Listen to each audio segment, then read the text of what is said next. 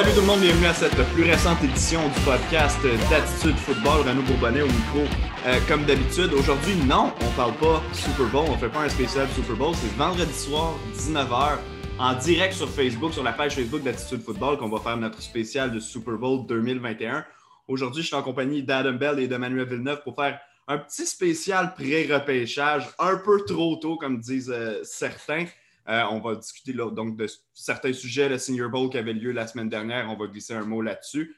Et avant toute chose, on va bien sûr parler de la fameuse transaction de qui a envoyé Matthew Stafford aux Rams de Los Angeles le week-end dernier. Les boys, comment ça va? Ah, bien. Ouais, Renault, ça va super bien avec.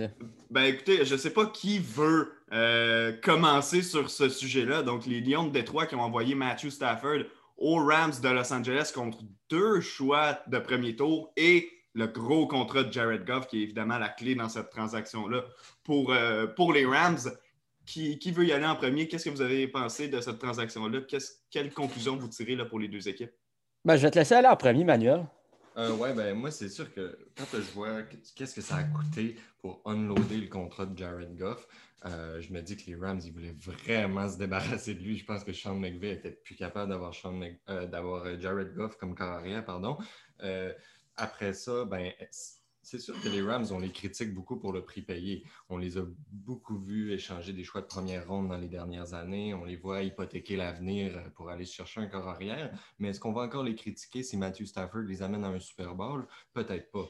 Donc, euh, ça va vraiment être un, trade qui dépend des résultats. Moi, j'aime pas vraiment le trade pour euh, les Rams, mais j'aime quand même voir un GM là, qui, euh, qui accepte le sunk cost de, Jared Goff puis qui décide de, passer à autre chose pour essayer d'avoir une chance de gagner. je vais aller un peu dans la même veine que toi, euh, Emmanuel. C'est est-ce que les Rams ont trop payé pour, venir, pour aller chercher Matthew Stafford? Peut-être, peut-être un peu, oui. Mais au final, moi, je pense que c'est un win-win. Parce que les Rams, que tu aies Jared Goff ou non, tu dois gagner le Super Bowl cette année ou l'année prochaine. Parce que c'est là que tu as premièrement, tu as déjà échangé tous tes anciens choix au repêchage, le choix de première ronde, puis tu as tellement de gros contrats sur l'équipe, tu ne peux pas te permettre de garder tout le monde éternellement. Tu es obligé de gagner soit cette année, soit l'année prochaine. Donc, pour moi, ça vaut 100% la peine si tu es les Rams. Et si tu es les Lions, tu viens d'aller chercher, premièrement, peut-être un, bridge quarterback, comme on dit en anglais, en Jared Goff, avec un carrière qui est quand même assez bon pour être euh, titulaire dans la NFL. Maintenant, est-ce que ça va être le carrière de l'avenir? Je ne pense pas. Mais en plus, tu as deux choix euh, de première ronde dans les, dans les prochaines années. Donc, moi, je pense euh, des deux côtés de l'échange, c'est une excellente transaction.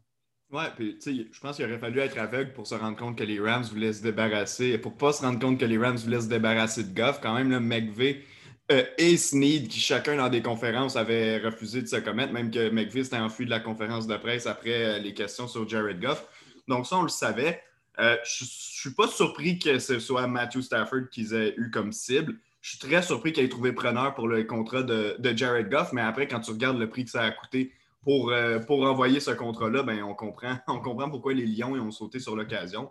Euh, du côté de Détroit, je vais aborder dans le même sens que ce que tu as dit, Adam. Je ne vois pas comment ça peut être une mauvaise transaction. On va chercher des choix pour un joueur qui voulait s'en aller de toute façon, puis qui, je veux dire, dans son cycle avec les Lions, c'était pas mal terminé de toute façon. Euh, puis on met la main sur un carrière qui, bon, probablement pas le carrière d'avenir, mais ces grosses années de contrat, Jared Goff, celles qui font mal, qui font en sorte qu'on ne peut pas le libérer, il va les écouler pendant que les Lions sont justement en reconstruction. Donc, ça dérange pas vraiment d'avoir ce, chiffre-là sur la masse salariale. Puis plus tard, il sera beaucoup plus simple de se débarrasser de lui quand les, deux prochaines années de son contrat vont être écoulées. Donc, pour ça, euh, pour ça, je lève mon chapeau aux Lions. Puis pour les Rams, la question est vraiment pas compliquée, comme tu as dit Adam. Est-ce qu'on gagne un Super Bowl dans les deux prochaines années ou non? Si oui, on gagne cette. Ben, on, pas on gagne, mais on est nous aussi gagnants dans cette transaction-là. Sinon, ben, ça vient de nous coûter deux autres choix de première ronde. Ça en fait sept de suite que les Rams mm-hmm. échangent. La dernière fois qu'ils ont repêché en première ronde, c'était Jared Goff leur choix. Donc, euh, c'est assez spectaculaire tout ça. Ouais, euh, puis euh, Renaud, moi, cette semaine, j'ai remarqué une statistique vraiment complètement folle. Euh, je ne me rappelle pas du montant exact, sauf que c'était environ 140 millions qui sont dédiés à six joueurs chez les Rams. c'est Cooper Cup, Robert Woods, après ça, leur left tackle, son nom m'échappe. les deux corps arrière, dans le fond, Jared Goff avec son dead cap et Matthew, Matthew Stafford. Donc, ouais, on a vraiment beaucoup d'argent qui est dédié au haut du roster chez les, chez les Rams. Donc, je ne sais pas comment on va réussir à avoir 53 joueurs qui ont tout un salaire raisonnable. Non, ben exact. Je, veux dire, comme toi, il y a, Jalen Ramsey aussi dans toute cette histoire-là euh, qui, qui est en ligne de compte, Aaron Donald. Donc, euh, euh, effectivement, on a comme tout loadé l'argent en haut. Ça me fait penser un peu aux Maple Leafs de Toronto au hockey. donc, bon, mais oui, effectivement, c'est une stratégie assez audacieuse. C'est pas quelque chose qu'on a vraiment vu par le passé non plus. Là, une équipe appliquer ce système-là à la manière des Rams aussi intensément que les Rams sont en train de le faire. Mhm. Euh, mais bon, on va voir le résultat. Pour l'instant, ça reste une bonne équipe. Les Rams, je veux dire, ils ont fait de belles figures. Puis si ce n'était pas des nombreuses blessures en fin de saison, il y aurait probablement eu une chance de se rendre euh, un, peu plus loin. Les gars, avez-vous un dernier commentaire sur la ben transaction de Matthew Stafford? Ben moi, c'est un fait, c'est sur les Lions. Euh, Peter Schrager de NFL Network a révélé cette semaine que les Lions auraient refusé une offre euh, des Panthers qui envoyait le, choix, le dixième choix au total euh, de cette année aux Lions pour Matthew Stafford. Euh, puis je pense que c'était une partie du package. Je me demande, est-ce que les Lions ont préféré avoir Jared Goff, c'est-à-dire un bridge, un bridge quarterback, à la place du dixième choix au total? C'est quelque chose qui m'intrigue vraiment. Je ne sais pas c'est quoi la pensée derrière ça, mais c'est un, un, petit fait intéressant intéressant de la nouvelle administration des, des Lions. Euh, pourquoi ils ont pris cette décision-là. Mais bref, euh, c'est juste ce que j'avais à dire. Oui, mais quand on regarde le repêchage de cette année, on a, un, on a un top 5 qui est plutôt solide. Puis même à ça, je dis top 5, mais c'est généreux. Là. On a vraiment on a trois corps arrière, puis après ça, c'est des points d'interrogation. Donc, je ne dis pas que c'était la raison, mais euh, c'est peut-être une possibilité aussi que les Lions, ils ont regardé la classe de repêchage, puis ne euh, sont pas intéressés par la fin du top 10. Ils ont déjà un choix en fin de top 10. Est-ce qu'ils en voulaient deux?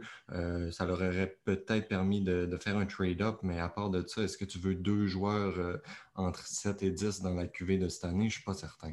Oui, puis surtout les choix de première ronde qu'on est allé chercher à Los Angeles sont en 2-22 et 2-23. Donc, il n'y a aucun de ces deux choix-là qui, sont cette année. Il y a un choix, par contre, de, troisième ronde qui, lui, va être euh, euh, cette saison. Messieurs, on passe à notre prochain sujet, le Senior Bowl qui avait lieu la semaine dernière.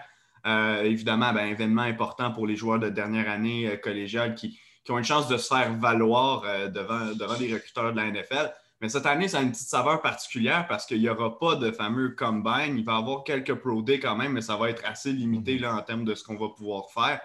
Euh, à votre avis, quelle importance est venu prendre le Senior Bowl par rapport à une saison normale cette année? Ben, c'est 100% le Senior Bowl le plus important des dernières décennies. C'est comme, mm-hmm. tu pas de combine. Il y a des joueurs qui sont sortis de nulle part, qui sont venus peut-être montrer de, de mm-hmm. deux, trois rondes dans le repêchage, peut-être même plus que ça. J'ai certains noms en tête, mais on va en venir euh, plus tard. Mais c'était énorme l'impact du Senior Bowl. Euh, là, à dire, est-ce que c'était le, meilleur Senior Bowl qu'on a vu? Non. Est-ce qu'il y, a eu des déceptions? Mais au final, les recruteurs, ils ont beaucoup moins de données sur ces joueurs-là. On a une saison écourtée, il y a des, gars qui n'ont pas joué. Bref, le Senior Bowl, c'est d'importance catégorique cette année. Oui, oui, tu as mis le doigt dessus, euh, pas Renault, pardon, Adam? Oui, c'était euh, peut-être pas le, meilleur Senior Bowl qu'on a eu, en partie parce que les corps arrière étaient plutôt moyens. Euh, par contre, oui, on a vu beaucoup de joueurs qui, qui sont sortis de nulle part, comme tu disais, qui n'ont pas joué cette année, des gars de Division 2, des gars de Division 3, qui sont arrivés sur le terrain du Senior Bowl puis qui étaient vraiment améliorés par rapport à ce qu'on avait vu sur leur tape euh, de 2019. Donc, oui, ça, c'était vraiment important pour ces gars-là de prouver qu'ils ont, ont, mis le travail pendant que leur saison était annulée. Puis, justement, vous parliez de quelques noms qui vous avaient impressionné dans ce match-là. Il y en a. Il y, a, un gars, évidemment, qu'on avait à l'œil en Benjamin juste, qui est un, petit gars qui vient d'ici. Euh, ben, honnêtement, on, on, a regardé, on s'envoyait des vidéos de mm-hmm. moi puis Manuel de, de ses one-on-one à l'entraînement et de, son match. Puis honnêtement, il a vraiment, mais vraiment bien paru. Puis je pense pas que ce soit un, call de Homer, comme on dit, là, de, de dire qu'il est un des joueurs qui a, particulièrement shiné dans, dans l'événement au grand complet du Senior Bowl. Euh, il y a quelques semaines, lui avait dit en entrevue à, RDS, si je ne me trompe pas, euh, que, son agent lui avait parlé d'être un choix de, troisième jour, donc entre les rondes 4 à 7. Mais bien franchement, avec l'importance que le Senior Bowl prend cette année, puis avec la performance qu'il a donnée, je serais vraiment, mais vraiment pas surpris de le voir monter peut-être en troisième ronde. Ouais, à troisième ronde, c'est peut-être généreux, euh, selon moi. Je pense que quatrième ronde, 4, 5 ronde, c'est encore mm-hmm. le spot où il va tomber il n'a a rien fait pour se faire mal. Selon moi, c'est peut-être le 3 dans les top 3 meilleurs euh, demi-coins du Senior Bowl. Probablement Benjamin Saint-Just, le physique idéal pour jouer demi-coin dans la NFL. Il a des extrêmement longs bras. Euh, il peut être physique avec le, receveur.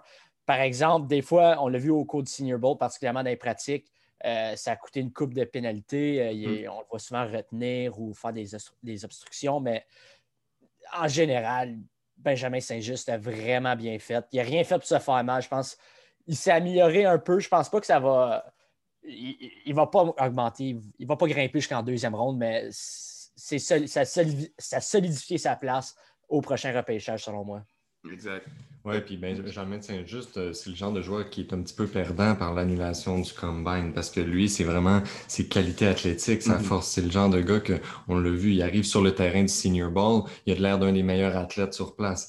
Euh, si on repêche le joueur qu'on a vu cette année sur le tape, on ne le prend pas avant la, probablement la 5-6e ronde, mais si on repêche l'athlète, si on repêche euh, les traits, on parle souvent de traits euh, dans le, dépistage, euh, on parle de des qualités qui ne s'ajoutent pas, qui ne s'améliorent pas. Mm-hmm. la taille de Benjamin, Saint-Just, ses qualités athlétiques, son changement de direction, la longueur de ses bras, ça, c'est toutes des choses que si tu es un, un, entraîneur avec la pensée magique, un peu comme je dis souvent, un entraîneur qui, qui, croit en ses moyens d'améliorer les joueurs qui ont des attributs physiques hors pair, euh, on ne sait jamais, il pourrait sortir plus haut qu'on le pense. On se rappelle de euh, Joe Juan Williams, un, joueur des Patriotes qui est euh, il a à peu près le même size, peut-être un petit peu plus dense que Benjamin, mais c'était un gars de 6 pieds 2 avec des longs bras. on parlait d'un choix de ronde 3 à 4. Finalement, plus on s'approchait du repêchage, euh, plus il montait, puis il est en début de deuxième ronde. Donc, oui, des athlètes comme ça, euh, on ne sait jamais où ils pourraient sortir. Il suffit d'une équipe qui tombe en amour. Euh, avant de faire la tournée des joueurs qui, vous ont attiré l'œil, moi, il y en a un autre qui m'a attiré l'œil. Je parle vraiment du match ici en Des Fitzpatrick des Cardinals de Louisville. Il a été le meilleur receveur dans ce match-là. Puis honnêtement, je le regardais puis je me disais, je me demande comment les gens ne le projettent pas plus haut que la sixième, septième ronde. Puis après, je suis allé regarder ces un contre un durant l'entraînement. Puis là, j'ai vu que c'était beaucoup plus difficile. Il avait énormément de difficultés à créer de la séparation. Puis pour un gars qui, justement, se fait une marque de commerce en, rattrapant ce manque d'athlétisme-là, en attrapant des ballons contestés, je trouve qu'il en a échappé énormément. Encore là, c'est un exercice. Peut-être que c'était une mauvaise journée ou une mauvaise semaine pour lui. Mais à ce niveau-là, moi, ça m'a déçu parce que si on regarde au niveau du match, on dirait vraiment que c'était une bébête différente qu'on avait sur le terrain. Oui, mais c'est ça. Tu l'as mentionné, pas capable de créer de la séparation. C'est la chose la plus importante euh, pour un receveur. Euh, parmi tous les meilleurs receveurs de la NFL, que tu penses à Tyree Kill, euh, Stephon Diggs, même un Michael Thomas qui est à 100% Devante Adams, qu'est-ce qu'ils font, ces gars-là? C'est qu'ils créent de la séparation. Si tu n'es pas capable de le faire au niveau universitaire, tu ne vas pas être capable de le faire dans la NFL. C'est clair que oui, il est capable, il peut être un outil important en faisant des gros contested catch, mais si tu n'es pas capable de créer la séparation, excuse-moi, mais tu ne vas jamais être un receveur de premier plan. Non, c'est un excellent point, Adam. Tu as vraiment raison. Puis euh, pour répondre à ta question, Renaud, pourquoi on ne le voit pas plus haut dans le repêchage? Ben, parce que c'est une cuvée hors pair. C'est fou non, mais... comment il y a de la... Oui, juste pour, euh, pour dire, mais c'est pas que je demandais pourquoi on ne le voyait pas plus haut, mais je me disais ça en voyant le match, mais après j'avais compris complètement en ben, ça, Mais vas-y. Puis euh, il a vraiment bien joué lors du match, mais ce gars-là, si on le compare à d'autres joueurs qui qui eux-mêmes étaient au senior ball et qui ont de la misère à faire leur place, des gars comme Dwayne Eskridge, des gars comme Kate Johnson qui ont super bien performé puis qui sont encore pas dans le top 10 des receveurs. Euh, moi, j'ai un gros crush pour euh, Kate Johnson. Euh, c'est un joueur que je regardais, c'est un contre un pendant la semaine de pratique. Puis pour vrai, je pense qu'il n'a pas perdu une rep. Il était toujours démarqué. Euh, il échappait aucun ballon. Ce gars-là, je l'adore. Puis en ce moment, je l'ai 13e receveur. Donc ça en dit long sur euh, la, profondeur de cette cuvée-là. Puis c'est pour ça que des gars qui sont juste des, des jump ball specialists, comme on dit, là, comme Dave Fitzpatrick, j'ai de la misère à les voir sortir avant la fin du troisième jour. Est-ce qu'il y a d'autres gars qui vous ont sauté à l'œil pendant cette semaine-là, des gars que vous avez observés ou des gars que, vous aimiez déjà auparavant, que vous avez continué d'apprécier pendant la semaine du Senior Bowl? Ben, si je continue dans notre lancée sur les receveurs, euh, Tony, oui, il a échappé beaucoup de ballons au cours de la, semaine, mais ce gars-là, il n'est pas couvrable. Il est tellement rapide, tellement quick. Euh, le route running est tellement précis honnêtement, Kadarius Tony, je, peux juste l'imaginer avec les Chiefs en ce moment. Il serait parfait. Il pourrait remplacer Sammy Watkins.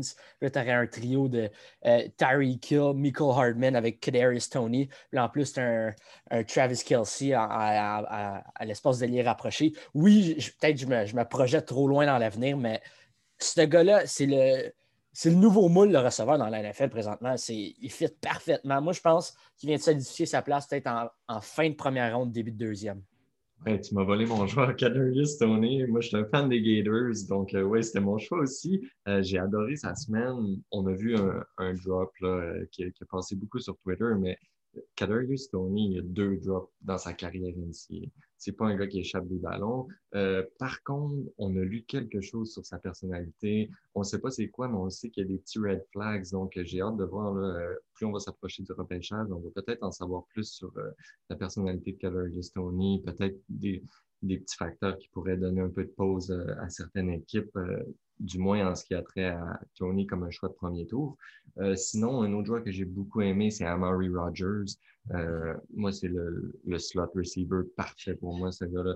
Euh, il est compact, il est dynamique, un bon changement de direction, il a des mains fiables, explosif, bon route runner. J'ai vraiment aimé le travail d'Amari Rogers. J'avais un petit peu moins écouté que Clemson cette année. puis ouais, j'ai vraiment été impressionné par lui. Parfait, les gars. On va passer ben, tout de suite. Euh, on va, enfin, on va conclure ce segment sur euh, le Senior Bowl pour passer peut-être plus au repêchage maintenant. On avait quelques questions qu'on veut passer. On sait que c'est encore loin à la fin avril. Euh, il y a quand même quelques petits trucs dont on peut débattre. On parle depuis tantôt du fait que c'est une excellente classe pour les receveurs de passe cette année. on peut dire la même chose aussi pour les, les corps arrière, mais c'est quoi les autres positions qui vous surprennent ou au contraire les positions qui vous déçoivent par leur profondeur dans le repêchage de cette année?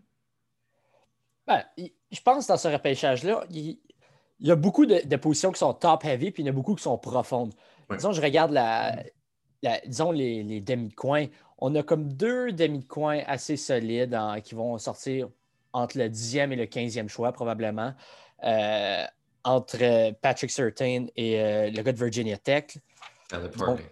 exact. Et euh, après ça, on a vraiment un gros drop-off pour, les demi-coins. Mhm. Ça va, ça va, cette position-là est top-heavy. Euh, puis après ça, ça va s'améliorer dans quelques les, les rondes prochaines. Mais une position qui est profonde, selon moi, mais qui ça risque de prendre du temps avant de voir un nom sortir, c'est les porteurs de ballon. Euh, je vais retourner au Senior Bowl, mais Michael Carter de North Carolina, il joue un peu le, deuxième de Javante Williams, mais les deux porteurs de ballon sont tellement bons. Puis après ça, tu as tellement des bons noms. On pense souvent à, Najee Harris, euh, Travis Etienne, mais euh, c'est une belle cuvée de porteurs de ballon selon moi. Les, corps arrière, cependant, je pense pas que je suis aussi convaincu que, que tout le monde. Oui, tu as Trevor Lawrence, peut-être un talent générationnel, mais il y a beaucoup de questions par rapport à tous les autres gars. Je pense à Justin Fields, je pense à Zach Wilson, il a eu une excellente saison, mais est-ce qu'il va être capable? Est-ce que c'était juste un flouk? Maintenant, Trey Lance, il n'a pas joué de l'année. Euh, c'est tellement difficile. Moi, je pense qu'on a beaucoup de questions par rapport à la, la position de corps arrière. Je ne suis pas aussi convaincu que tout le monde semble l'être. Non, moi, je ne suis pas convaincu du tout sur la, classe de corps arrière non plus. Par contre, une chose où, euh, je suis peut-être pas au même niveau que toi, c'est que moi, je suis quand même vendu sur le top 3. Lawrence, Wilson, Fields, je pense que c'est très solide. Même Trey Lance, honnêtement, euh, je n'ai pas autant de points d'interrogation que, certains analystes. Oui, c'est un gars qui est, qui est un diamant brut, c'est un gars qui est raw. Par contre, est-ce qu'il est un espoir risqué? Ça, je je ne suis pas certain. Je pense que c'est le gars qui a juste besoin de temps, qui a besoin de développement, mais je pense qu'il va se rendre où on veut qu'il se rende. Ensuite, Mac Jones, je pense que c'est euh, un typique cas de corps arrière qui va sortir trop haut parce qu'on a besoin de corps arrière. Hein, l'offre et la demande, un peu comme euh, Daniel Jones il y a deux ans. Mais c'est après ça que ça se garde vraiment. Puis c'est normal, c'est rare qu'on a plus que cinq bons corps arrière dans une cuvée. Donc, est-ce qu'on peut critiquer la cuvée de corps arrière à cause de ça? Peut-être pas, mais ça reste que, tu sais, moi, en, tant que fan des Patriotes qui ont besoin d'un corps arrière qui repêche au 15e rang, euh, je regarde euh, après, après Trey Lance, là, la collection de noms, Mac Jones, euh, Kellen Mond. Mond a quand même vraiment bien fait au Senior Bowl, mais c'est un gars qui manque tellement de constance. Ensuite, Kyle Trask, que je vois comme un corps arrière remplaçant. Il n'y a, euh, a pas un gros bras, il n'y a pas les, qualités d'un corps arrière de niveau NFL. Tu, sais, tu regardes son tape, il n'y a pas beaucoup de ce qu'on appelle des NFL throws. Là. Quand tu vois le ballon qui sort de sa main avec facilité et qui, qui parcourt euh, sideline to sideline, tu n'en vois pas ça sur le tape de Kyle Trask. Euh, tu en vois peut-être un peu plus sur le tape de Jamie Newman, mais un peu comme Kellen Mond, c'est un gars qui, qui, a tellement des hauts et des bas que qu'est-ce qu'on fait avec ça? Euh, ensuite, il y a Ian Book. J'ai aimé sa semaine au Senior Bowl. Je pense que Ian Book s'est beaucoup amélioré cette année. Il peut peut-être être un, game manager un peu à Alex Smith dans la NFL, mais encore là, c'est pas convaincant.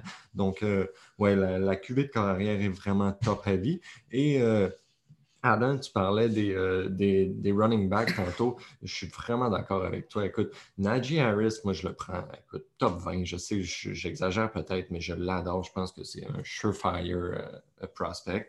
Après ça, euh, peut-être qu'on recule euh, en deux, troisième ronde. J'ai peut-être pas des gars qui sont en fin première, début deuxième, mais j'ai tellement des joueurs que j'aime pour le, deuxième jour du repêchage. Écoute, Javante Williams de North Carolina, c'est un monstre. Michael Carter, qui était deuxième à North Carolina aussi, c'est un monstre. Il a eu un bon match aussi. Oui, il a vraiment été dynamique au Senior Bowl. Et je termine euh, avec un joueur que j'ai tombé en amour pendant la semaine du Senior Bowl. Je ne sais pas si ça va être un porteur de ballon, je ne sais pas si ça va être un receveur de passe, mais c'est un joueur offensif incroyable et c'est Dimitri Felton.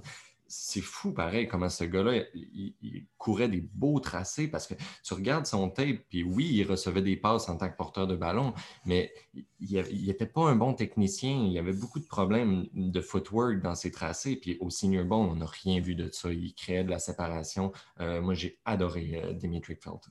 Euh, si ça pourrait être une euh, cuvée historique pour certaines positions, je pense notamment à celle de receveur, ça va l'être dans le sens contraire pour euh, celle de, chasseur de corps arrière. Il n'y a vraiment pas beaucoup de joueurs projetés haut justement dans ce repêchage-là, que ce soit la position de, de secondaire extérieur en edge rusher, si tu veux, ou comme defensive end. comment est-ce que vous évaluez? Est-ce qu'il y a quand même des joueurs que vous aimez, que vous aimeriez peut-être pas voir votre équipe parce que ce n'est pas nécessairement son besoin, mais d'avoir une équipe euh, sélectionnée assez haut, qui sont les gars qui vous impressionnent dans cette cuvée-là? Ben, selon moi, le seul edge rusher qui peut vraiment euh, sortir rapidement, c'est Gregory Rousseau, mhm. euh, hors de Miami. On n'a pratiquement rien vu de lui mais, ben, cette année, mais il y a tellement des, comme que, Manuel a dit, tellement des bons outils physiques, des qualités athlétiques. C'est sûr que quelqu'un va prendre le, prendre un, gamble là-dessus. C'est un peu comme qu'on a vu euh, Chasson, euh, euh, l'année dernière. Ben, il y a quelqu'un qui va rouler les dés pour Gregory Rousseau. Ça, c'est clair à 100% Maintenant, est-ce qu'il sort 10-15e ou plus dans les, les, 20 à 25? Je ne sais pas encore, mais il, peut, il est projeté partout. Je ne sais pas où il va tomber. Mm-hmm. Mais effectivement, moi aussi, quand je regarde un peu partout pour euh, euh, euh, regarder le, tester le pouls des, différents analystes, on le voit un peu partout, hein, que, ce, soit genre 12 et 22, quelque chose comme ça. moi, je crois aussi, comme toi, que quelqu'un va prendre une chance parce qu'avec le physique que le gars a en plus, le fait que ce soit quand même un prospect assez raw parce qu'il n'y a pas énormément d'expérience dans l'entier non plus, je pense qu'on sent que le plafond est assez haut, mais comme tu dis, ça va être un game ball. Euh, d'y aller avec ce gars-là. Ceci étant dit, je ne me rappelle pas, peut-être que vous, oui, mais je ne me rappelle pas de la dernière fois qu'aucun euh, chasseur de corps soit sorti dans le top 10 du repêchage de la NFL. Euh, je ne crois pas que ce soit arrivé là, dans les 15 dernières années, donc ça, ça va être assez impressionnant. avais-tu quelque chose que tu voulais ajouter sur euh, Oui, les- mais- la QV ou Gregory Rousseau en tant que tel? Oui, mais moi, c'est pas Gregory Rousseau. Euh, mon, mon premier chasseur de corps, c'est Quiddy de Michigan. Euh, un gars qu'on a vu euh, courir un, un three cone drill, là, le, le le- Mhm. le drill des cônes en, euh, plus rapidement que ben des receveurs. C'est vraiment incroyable comment il est athlétique. Et j'adore aussi Aziz Ojulari de, de Georgia. Il est un petit peu plus léger. Je sais pas, ça va dépendre où ce qu'il va aller, dans quel, dans quel scheme. Je pense que c'est un stand-up outside linebacker plus qu'un qu'un DN dans une 4-3. Mhm. Euh, mais je l'adore, Ojulari, il est vraiment dynamique. Donc, ouais, j'aime quand même le top 4, honnêtement. Quiddy Gregory Rousseau, Aziz Ojulari et Patrick Jones. Patrick Jones qui me fait un petit peu penser à Jadavion Clowney. Euh, ouais, j'aime bien le top 4 des edge rushers, euh, mais après ça, honnêtement, j'ai de la misère à compléter le top 5. là. Euh, il y a Joseph Osai de Texas, que c'est un bon joueur, mais il me fait un petit peu penser à Adrian Claiborne dans le sens où euh, il perd toujours le contain en essayant de, contourner le, le edge pour aller chercher le corps arrière. Après ça, ben, ça devient ça devient un jeu de pile ou face avec les autres. là. Euh, Des- on peut choisir des athlètes, on peut choisir des gars qui n'ont pas les, les- les NFL traits, mais qui ont la production. Euh, ça devient difficile. là. Moi, je vais avoir bien de la misère à compléter un top 10 avec les, les chasseurs de corps cette année, même si j'aime quand même pas pire le top 4 plus que certains analystes. Ah, ben, tu vois des gars comme Carlos Basham de Wake Forest. C'est pas un gars qui a, il a les NFL traits, mais c'est un gars qui est safe. Euh, c'est un 100%. gars qui a, high- qui a- qui a un gros moteur. Qui est- c'est un gars qui a le type de joueur que les Patriots vont repêcher.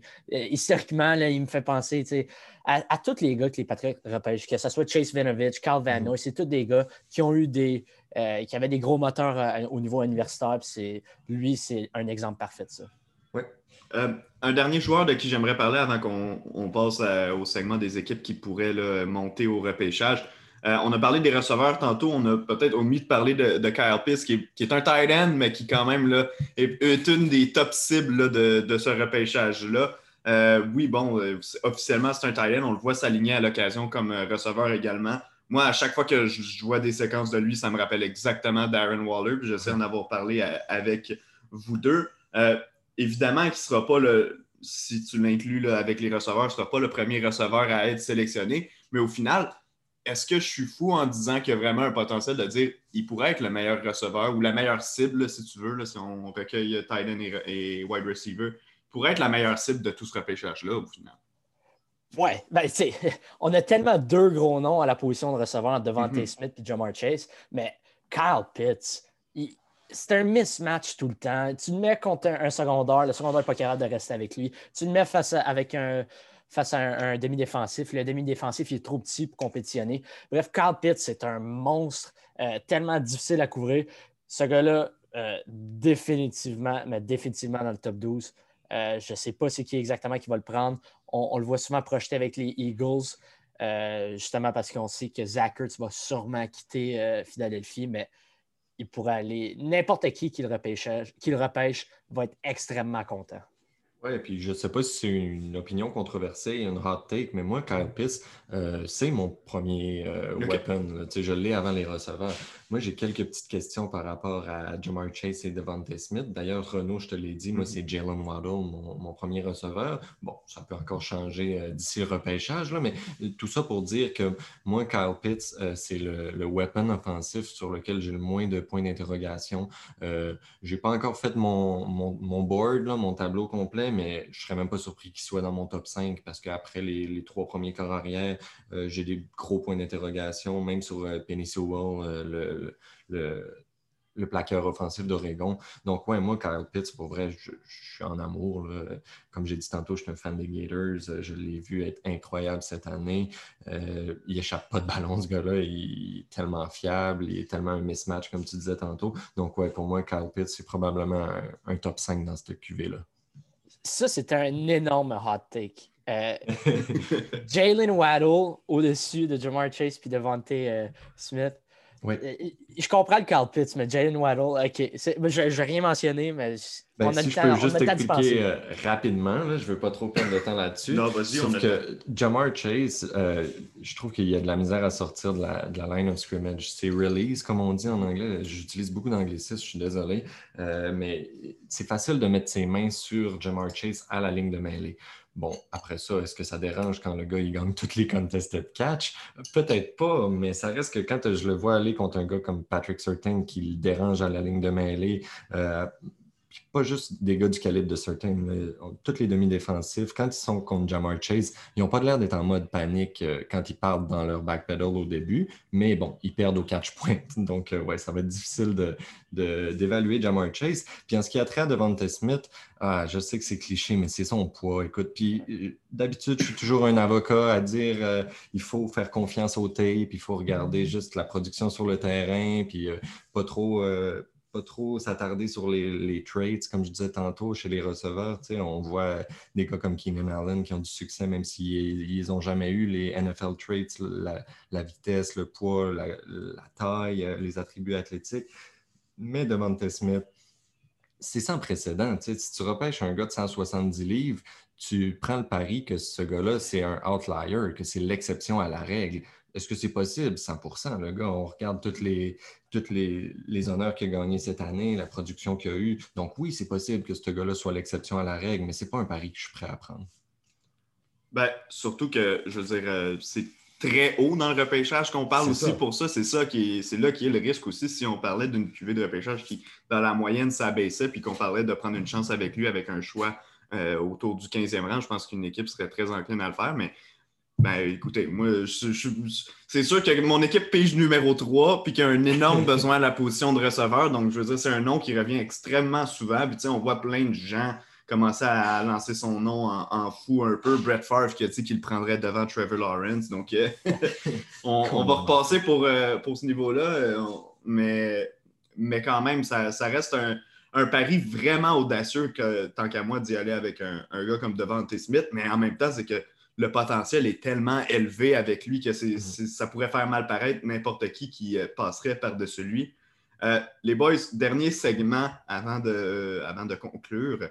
On veut identifier quelques équipes qu'on verrait peut-être monter euh, au, classement du repêchage avant le, le, 29 avril prochain. Une équipe que vous verriez le monter en première ronde ou aller chercher un autre choix de première ronde afin de faire une sélection de plus. Est-ce qu'il y a des équipes qui vous viennent facilement en tête là, pour, euh, à ce niveau-là? Ben, pour moi, il y a tellement beaucoup de dominos qui doivent encore tomber. Qu'est-ce mhm. qui va se passer avec Deshaun Watson? Euh, maintenant, est-ce que Sam Darnold reste à, New York? Il y a plein d'affaires qui peuvent se passer. Moi, je pense que Deshaun Watson va rester à Houston. Euh, je pense qu'il va, au final, il va être là la semaine 1 pour les Texans, dans l'uniforme des Texans. D'accord. Ce qui veut dire que Miami et, euh, New York vont encore avoir leur choix au repêchage. Maintenant, Miami serait une équipe potentielle qui pourrait trade down, mm-hmm. selon moi. Avec qui? Potentiellement la Caroline. On sait que la Caroline, c'est une équipe agressive. Ils, se sont essayés pour Matthew Stafford. Ils s'essayent à 100% pour Deshaun Watson. Donc, je ne serais pas surpris que les Panthers euh, vont faire un move pour aller chercher peut-être euh, le troisième corps arrière de la QV, que ce soit Zach Wilson ou Justin Fields. Denver serait une autre équipe que je pourrais voir faire un move. Euh, on, pense à peut-être Von Miller qui pourrait quitter euh, pour faire de la place sur la masse salariale. On pourrait peut-être échanger. On sait que Drew Locke, ce n'est pas la, solution à la position de carrière. Donc, pour moi, Denver et la Caroline sont les deux équipes potentielles. Je peux faire un move pour rentrer dans le top 3, dans le top 5 peut-être. Oui, la Caroline, c'est vraiment intéressant ce que tu dis parce que je pense pas qu'ils peuvent se permettre de rester au huitième rang. Euh, ils sont juste derrière les Lions qu'on ne sait pas s'ils vont bouger ou non. Donc, euh, si tu la Caroline, est-ce que tu veux voir les trois premiers corps sortir dans le top 5, puis ensuite le quatrième euh, sortir juste devant toi par le biais d'une équipe qui a fait un trade-up?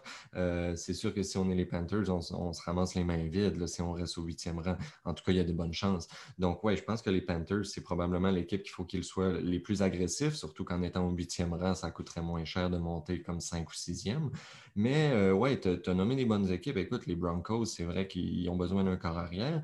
Moi, il y a une autre équipe que je surveille beaucoup, puis ça serait euh, les 49ers. On, a vu que Jimmy, Jimmy Garoppolo a été offert dans quelques packages, euh, entre autres pour Matt Stafford. Et là, depuis quelques jours, on voit un peu du, damage control, les joueurs des 49ers qui sortent publiquement pour dire qu'ils croient en, Jimmy mm-hmm. Garoppolo. On aurait dit qu'on essaye comme d'effacer le dommage qui aurait pu être fait en offrant Garoppolo. Donc, ouais, je pense que les 49ers, avec un gars comme Zach Wilson, ça pourrait être incroyable. Et aussi les Vikings, les Vikings qui sont au 14e rang. Kirk Cousins aussi a été mentionné dans des packages. Est-ce que c'est vrai? Est-ce que c'est pas vrai? On n'a pas eu de confirmation par un gros informateur. Ça a plus été des petits leaks dans les médias, mais Kirk Cousins aurait été offert lui aussi pour Stafford et les, Vikings qui sont au 14e rang. C'est peut-être un petit peu loin pour monter, mais c'est faisable, c'est faisable. Euh, on l'a vu dans les dernières années. On a vu euh, quand les quand euh, les Cardinals étaient allés chercher Josh Rosen, ils avaient fait quand même un gros bond pour aller le chercher. Je pense que c'était au dixième rang. même chose pour les Patriots. Écoute, c'est pas dans leur habitude d'être agressif, mais ils ont tellement besoin d'un corps arrière que ça reste à surveiller, même si j'y crois très peu. Donc, ouais, c'est ça. Il y a plusieurs équipes qui sont à surveiller parce que je ne penserais vraiment pas qu'on aille un top 10 comme l'an dernier où il n'y a aucun mouvement. Euh, ben, c'est toutes des bonnes équipes que vous aviez euh, nommées. Moi aussi, les Vikings, je les avais en particulier en raison des histoires là, qui entourent euh, Kirk Cousins. Puis voyez-vous, moi, il y a une équipe que je voyais monter il y a peut-être un mois, un mois et demi. Puis même s'il n'y a pas eu de match de football en tant que tel depuis ce temps-là, on dirait que la tendance a changé, puis c'est drôle comment nos évaluations changent alors qu'il n'y a, rien qui se joue des fois. Mais le hype qui était, qui était posé sur Penny Sewell, qui semble un peu s'effriter là, tranquillement, pas vite, on dirait qu'on prenait pour acquis qu'il sortirait dans le, top 3 auparavant. Donc, je me questionnais à me dire est-ce que les Bengals pourraient monter justement de deux rangs, pas par peur que Sewell ne tombe pas au numéro 5, mais par peur que les Dolphins envoient ce choix-là à une autre équipe qui irait le chercher. Euh, pour moi, je le voyais comme une possibilité. Puis plus le temps avance, euh, plus je regarde du tape de, Penny Sewell et plus, euh, plus ça va, moins j'y crois. Pour moi, il est encore le meilleur joueur de ligne offensive et de loin de cette, de cette QV-là. Je sais que certaines personnes ne sont, pas en accord, même que j'ai vu quelqu'un classer Rashawn Slater au, au, quatrième rang total du repêchage. mais ça reste quand même le meilleur joueur pour moi de, cette QV-là et je ne crois pas que les Bengals finalement vont bouger parce que je pense que justement, sa cote est en train de un peu légèrement s'effriter, juste assez pour que les Bengals soient, soient confiants d'aller le chercher au numéro 5. Oui, les Bengals, honnêtement, même s'il se fait sélectionner avant, les Bengals préfèrent, ils ont, plusieurs options. Moi, je pense, de mentionner Rashawn Slater, mm-hmm. ils pourraient soit aller le, sélectionner au numéro 5 ou même reculer dans le repêchage. Je suis persuadé que euh, y a une équipe qui va peut-être vouloir aller chercher un de ses receveurs ou même Carl Pitts. Mhm. Euh, il y a une équipe peut-être style Détroit. On sait que Détroit perd beaucoup de ses. Euh, non, en fait, non, je pense à ça. Marvin Jones qui sont C'est ça, mais je pense à ça. Détroit, ils ne vont pas faire un move pour monter dans le repêchage, clairement pas. Mais clairement, les Détroits vont, viser un receveur, selon moi. C'est une priorité parce qu'ils perdent tout le monde. Oui, puis Renaud, tu parlais de Penny Sewell. Moi, euh, j'adore le joueur. J'aime un petit peu moins le rapport qualité-prix. Euh, je le vois dans le top 5 de beaucoup de boards, puis j'ai de la misère à contester ça parce que, comme je disais tantôt, euh, mis à part les trois corps arrière, on n'a pas beaucoup de joueurs qui sont de niveau top 5. Là, mm-hmm. dans n'importe quel repêchage, année après année, ils seraient top 5. J'en vois pas beaucoup de ça. puis c'est de là mon analyse de Kyle Pitts tantôt. Mais Penny Sewell, pour moi, c'est un excellent joueur, mais pas beaucoup meilleur que Ray Slater et Christian Darissa. Euh, on ne l'a pas vu cette année. Euh, il, a, opt-out à Virginia Tech, mais c'est tellement un bon joueur. Euh, Alex Letterwood d'Alabama aussi, un joueur qui peut jouer probablement les cinq positions sur la ligne offensive. C'est une excellente cuvée de, de plaqueurs offensifs. Puis malheureusement, je ne pense pas que Penny Sewell y est énormément en avant de toutes les autres. Donc, il est là mon problème à aller chercher Penny Sewell dans le top 5. Euh, je ne sais pas si, c'est un rapport qualité-prix intéressant en sachant que tu peux aller chercher un gars comme Christian Derrissa en fin de première ronde, début deuxième ronde. en même temps, Manuel, c'est l'offre et la demande, tu l'as mentionné plus tôt dans le podcast, ouais. étaient les Bengals. Les Bengals, le plus gros besoin, c'est de de rajouter du talent sur cette ligne offensive. Si Penny Sewell est le meilleur joueur de la QV, tu t'en vas le chercher. Point final. Moi, je pense qu'il n'y a aucun autre move pour eux. Oui, oui, oui. Non, moi, quand je disais ça, c'était pas nécessairement par rapport aux Bengals. Je pense qu'eux, ils n'ont vraiment aucun choix d'aller chercher un joueur de ligne offensive. Je disais juste ça par rapport à Penny Sewell, ou que je vais le classer dans mon top 10. J'ai de la misère. J'ai vraiment de la misère à le situer. Je le vois très haut sur plusieurs mock drafts. Et comme tu disais, ben, je comprends. Écoute, il y, a des équipes comme, euh, comme les Bengals, puis euh, même peut-être les, Eagles qui ont vraiment besoin de ligne offensive, mais euh, je le vois pas classé aussi haut que ça. Dernier point avant qu'on termine, c'est un point que j'ai rajouté, vous allez être à l'aise quand même. Euh, les Falcons d'Atlanta repêchent quatrième. On a eu une information hier euh, ben, qui a passé sur, euh, sur le web, selon laquelle, et c'est vraiment pas surprenant, mais selon laquelle Matt Ryan demeurerait avec l'équipe l'an prochain euh, donc en 2021, les Falcons repêchent au quatrième rang total. Est-ce que, selon vous, l'occasion est trop belle d'aller quand même chercher un carrière et qu'on se doit de le faire ou on attend encore un an chez les Falcons avant de, passer à l'action à ce niveau-là? Puis si oui, qui est le meilleur fit entre les. Je, vais, retirer Trevor Lawrence, évidemment. Euh, du concours parce que lui sortira premier au Jaguar, mais sinon, qui aimeriez-vous voir à Atlanta? À Atlanta, si tu as Matt Ryan, au moins pour l'année prochaine, pour quelques années, tu peux te permettre de développer quelqu'un. Euh, le, joueur, le projet dans la NFL présentement, dans la QV, c'est Trey Lance. Mm. Maintenant, au quatrième choix au total, je pense que c'est un peu haut pour le sélectionner. Est-ce que je peux voir Atlanta reculer peut-être de 3, 4, 5 sélections pour ensuite euh, le repêcher? Peut-être. Sinon, moi, je préfère Zach Wilson. Je pense que Zach Wilson a un plus gros upside que Justin Fields. Donc, euh, j'irai avec Zach Wilson. Oui, j'aime ce que tu dis, là, aller chercher un, corps arrière un petit peu plus brut, euh, comme Wilson ou Lance, pour prendre le temps de le développer derrière euh, Matt Ryan. C'est une excellente idée. C'est quelque chose que je ferais aussi à la place d'Atlanta. Par contre, ben, juste pour le bien de l'exercice, si jamais il faut qu'on lance quelques noms à surveiller, peut-être pas au quatrième rang, mais par l'entremise d'un trade down. Euh, un gars comme Caleb Farley, pour moi, personnellement, je le trouve exceptionnel. Il n'a pas joué cette année, mais je pense qu'il est quand même une bonne coche en haut de Patrick Certain euh, pour le, premier, euh, le premier demi de coin de la QV. Donc, Caleb Farley, il serait vraiment utile à, aux, Falcons euh, et c'est leur genre de joueur, je pense. C'est vraiment le genre de demi de coin qu'eux aiment beaucoup.